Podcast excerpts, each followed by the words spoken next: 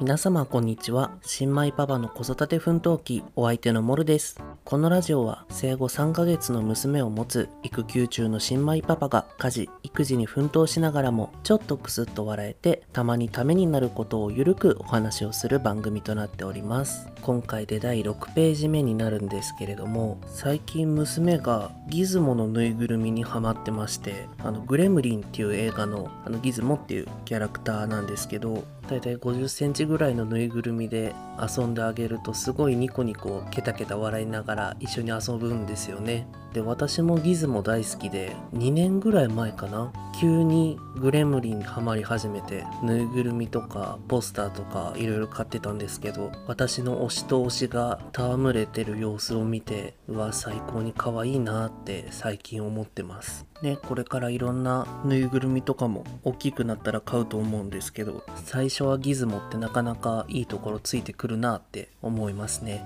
はい。ということでじゃあ最初の日記のコーナーやっていきましょうか。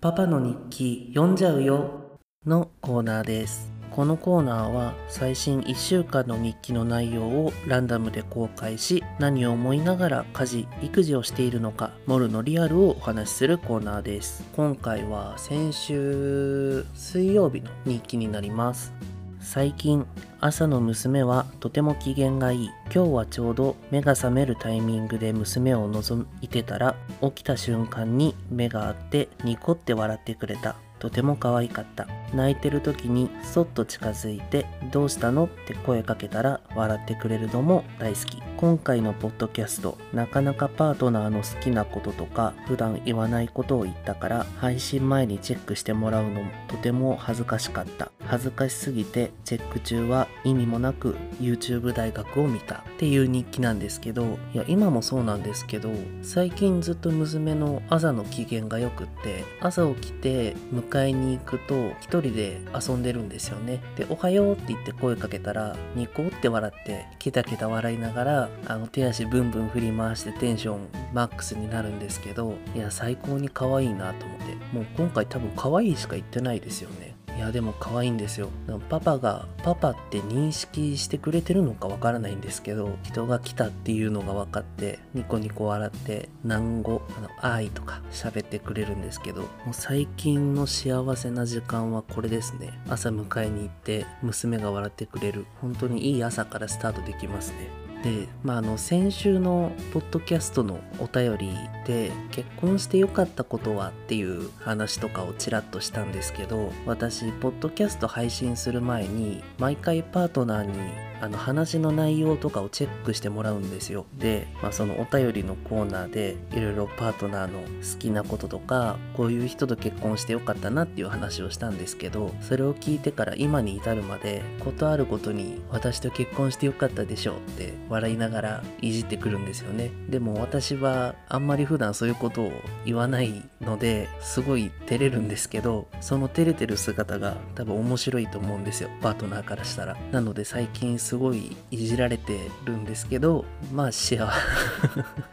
ただの夫婦ののろけみたいな感じになっちゃうんですけどまあ幸せだなって相手も喜んでくれてよかったなって思いますしいやポッドキャストやってよかったなって思いますね。いや本当にねちょっと話しただけであそこまでテンション上がって未だにいじって喜んでくれるわけですからちゃんとそういうことは伝えた方がいいんだろうなって最近思います。ということで今回の日記のコーナーは以上になります。じゃあメインやっていきましょう。で今回のメインなんですけどモルリモル モル流の娘のあやし方についてちょっとお話ししようかなと思うんですけどあくまで私の持論なので持論というか実際やってて娘にハマってるだけなのでまあもしよかったらね挑戦してみてもいいんじゃないかなとは思うんですけど私のあやし方モル流のあやし方が3段階あるんですよ。で第1まず泣いてるな泣いてる時におむつ確認したりとか、まあ、ミルクの時間確認したりであとは抱っこするほどの泣きなのかただ遊んでほしいだけで泣いてるのかっていう状態をチェックするんですよね。遊んでほしいだけだったらあの絵本読んであげたりとかあのちょっと体触って一緒に遊んだら落ち着いてくれるので、まあ、その時はそれでいいと思うんですよ。でもそれでも機嫌が悪くて泣いてるなっていう時が第2なんですけど抱っこしながら娘と会話し続けるんですよね。でここれ理由私の中で理由があって泣いてる時に、結構声で落ち着いてくれることも多いのでうちの娘が。なのでたくさんあのパパの声を聞かせて落ち着いてもらうっていうのとあとはあの赤ちゃんの泣き声ってその周波数っていうんですかねっていうのが人にとってまああの不快な周波数というか波長らしいんですよ。その何か嫌なことがあった時とかにまあね野生だと野生の赤ちゃんっていうのはあれですけど まあその何て言うんでしょう。何か危険が迫った時とかに気づいてもらえるようにそういう大人の人とかがあの嫌な周波数の鳴き声を出して気づいてもらうみたいなっていうのがあるらしいんですよね。ちょっと前になんか本で読んだんですけど。でそれをただ無言で聞き続けるのが私自身結構きつくって。でまあ泣き止まないわけじゃないですか。でなんで泣き止まないかもわからないままずっと抱っこしてその声聞いてるってなると結構メンタルがきつかったんであの会話をし続けることによってまあ何て言うかなお話泣いて伝えてくれるのに対して会話で返答するとなんとなく成り立ってる感じがして気持ちちょっと楽になったので泣いてる例えば泣いてる時に「おそうか」と「何があったの？何があったんだい？うわーん。あそうか。そんなことがあったのか。それは辛いな。うわーん。わーん。そうだよな。パパもこういう時辛かったんだよ。わーん。みたいなのを一人で永遠にやり続ける。っていう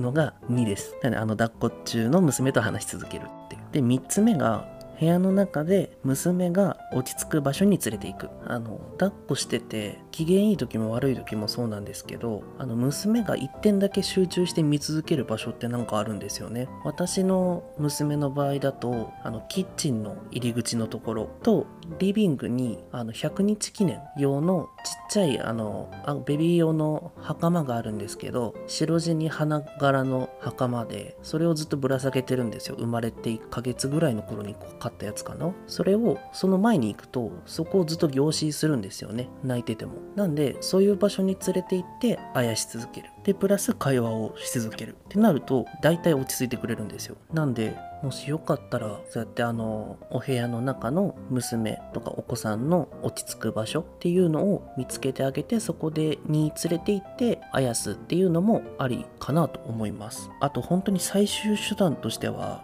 ルームツアーしてますね。泣いてる娘を抱っこしながら、じゃあこちら案内いたしますねって言って、あの、もう寸劇みたいな感じですよ。こちらソファーと言いまして、すごい真っ赤なソファーなんですけれども、座り心地抜群なんですよ。で、こちらがカーテンと言いまして、開いたり閉じたりするんですね。柄もすごい素敵ですよね。とかって言いながら、ちょっとふざけながらあやすんですよね。なんで、もし余裕があれば、そうやってあのルームツアーやってみてもいいんじゃないかなと思います。私個人的には結構最初の方、あの、生まれてすぐの方から丸2の抱っこ中の娘と会話し続けるは結構大事じゃないかなって思ってて、いや本当に無言のまま抱っこし続けるのはなかなか私のメンタルには来たので、ぜひやってみてもらえればいいかなと思います。で結構いろいろずらずらっと喋ったのでまとめると、丸1、1つ目、おむつ、ミルクの時間、遊んでほしいだけかの状態を確認します。2つ目、抱っこ中、娘と会話し続けます。3つ目、部屋の中で娘が落ち着く場所に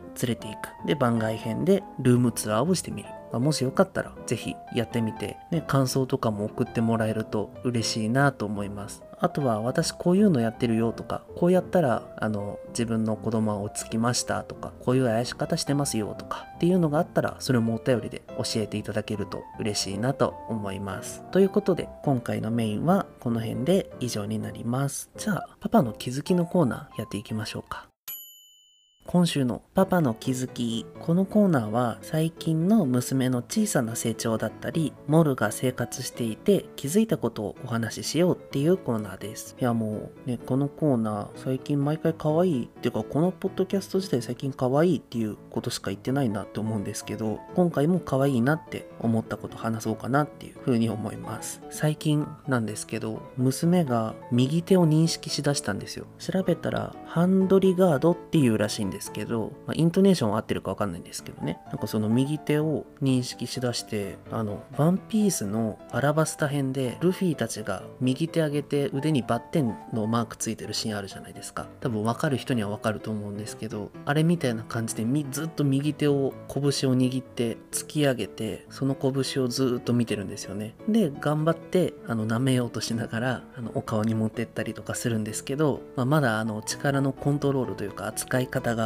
慣れてないのか顔にパチンって当たったりとかしながら。でそれを一人でやってるのでちょっと補助しちゃう。成長につながらないのかなとか思いながら少しバレないように離れたところで見てるんですけど何回かチャレンジして失敗したらもう諦めるんですよね。で諦めてまた目で見るみたいな。で後ろで頑張れ頑張れって思いながら見てるんですけど口までたどり着け頑張れって思いながらいや可愛いですよね。もうまとめが可愛いですよねっていう時点で毎回の感じあるんですけどなんで最近の気づきは娘が右手を認識しだしたっていうことですね。いや左手はまだあんまり眺める様子はないのでもしかしたら今後もうちょっと大きくなってきたら左手も自由に操れるようになってくるのかなとは思います。っていう感じでパパの気づきのコーナーは以上になります。はい。そしてお便りも募集してます。説明欄の Twitter お便りボックスの URL から子育てで困ってること吐き出したいこと質問先輩パパママからの経験談だったりアドバイスお気軽に送ってみてください。まだお便りも少ないので倍率非常に高いです。多分今送ったらほぼ100で読みます。読ませていただくのでぜひよろしくお願いします。じゃあ今回はこの辺で。それではまた来週。さようなら。